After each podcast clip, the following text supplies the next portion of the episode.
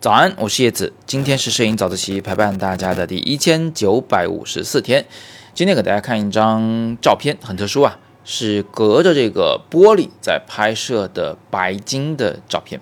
我知道大家不会没事儿就跑到水族馆里去拍白鲸，呃，只不过呢，我是想借这个照片跟大家说明一个情况，就是什么情况？这个对焦困难，从这张照片里是真的能看出来。那首先呢，我是隔着玻璃拍白鲸，那个玻璃上面全是小孩子的那些指纹呐，有时候都不是指纹，应该是脸趴在上边，那整个脸上的油都流在那个玻璃上面了。然后呢，你怎么擦也擦不干净啊，这就算了。那玻璃还挺厚，呃，双层玻璃中间注的那个胶呢，还好像有点发白了，有点那个呃浑浑沌沌的感觉啊。水当然算是比较清的，但是毕竟白鲸跟我的距离远，最后呢。就像隔着一层雾气一样，反正就是肉眼看着挺清楚的，但是相机拍的时候你会发现一个大难题，就是你没有绝对的清晰这一说。你并不是说能看到，比如说它的皮肤的质感，是吧？那个眼睛啊，具体的边界在哪儿看不出来，你看不出来，相机也看不出来，哈。所以相机这个时候对焦系统就很有可能会罢工，因为它没有绝对清晰这么一说了。那相机它原来机器里边设定的那些啊对焦对清了会怎么样啊？那个标准它就失灵了啊！再加上这动物嘛，它一直在那儿不停的到处动，你要想到那拍好呢，要对焦呢，反正是有点困难。最后不得已了，只能手动对焦。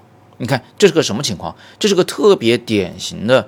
因为相机和被摄物之间隔着某一些浑浑沌沌的东西，比如说雾气呀、啊这个烟尘呐，还有这个水啊、玻璃上的油啊等等啊，总之就是导致相机这一侧看不太清被摄物的时候，自动对焦就会罢工。所以老有学生问我说啊，老师，我那个自动对焦为什么不能使啦？啊，什么时候用手动对焦啊？这两个问题其实是同一个答案，就是现在啊。就是这张图片这这个情况，看不清，对不上，那就只能手动对焦。手动对焦又轻松吗？肯定不轻松啊！你你要迅速跟上人家的那个距离变化，然后呢，你眼睛也看不清楚它。只不过你这个人嘛，他比机器还是灵活一点。虽然看不太清楚，但是我至少可以在手动对焦中努力的去找那个所谓的最清晰的时候吧。多比一比，多试一试，总是能试得出来嘛，对吧？只不过就是需要手速快一点，啊，要有耐心一点。这个手呢，对相机镜头的那个对焦环的那个手感啊，要熟练一点啊。比如转多远，就相当于在对焦距离上调整了多远之类的。还有就是这个顺时针转还是逆时针转，它是变近了还是变远了，是吧？这些东西呢，就是凭个肌肉记忆了，啊熟练就好。你看，通过今天的早自习，通过这一张照片儿。大家应该就搞明白了，自动对焦什么时候会失效，什么时候迫不得已必须要用上手动对焦。其实不光是隔着水啊，我再次强调，隔着雾气也是一样的。顺带一提，这张照片其实是采用了一个叫做重构的构图方法，就是把一个完整的白鲸的轮廓啊，这个一分为二，然后在左右两侧呢就分别交代其中的一部分，从逻辑上拼起来看，它好像是完整的。当然了。实际的拍摄中，这就是两头白鲸。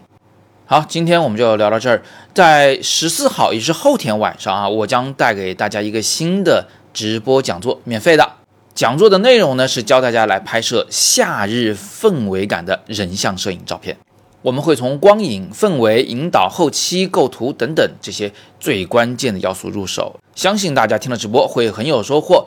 怎么听讲座呢？直接在今天的微信公众号“摄影早自习”头条。语音下方有一个海报啊，特别清爽的那个，扫描海报上的二维码进群就可以预约直播了。另外别忘了，一卓杯摄影大赛现在离截稿日期只有最后四天，所以大家不要错过，戳第二条图文链接了解比赛的详情啊，看看我们丰盛的奖品，点里边的阅读原文就能够上传照片。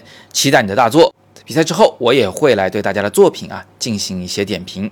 那么今天是摄影早自习陪伴大家的第一千九百五十四天，我是叶子，每天早上六点半，微信公众号“摄影早自习”，不见不散。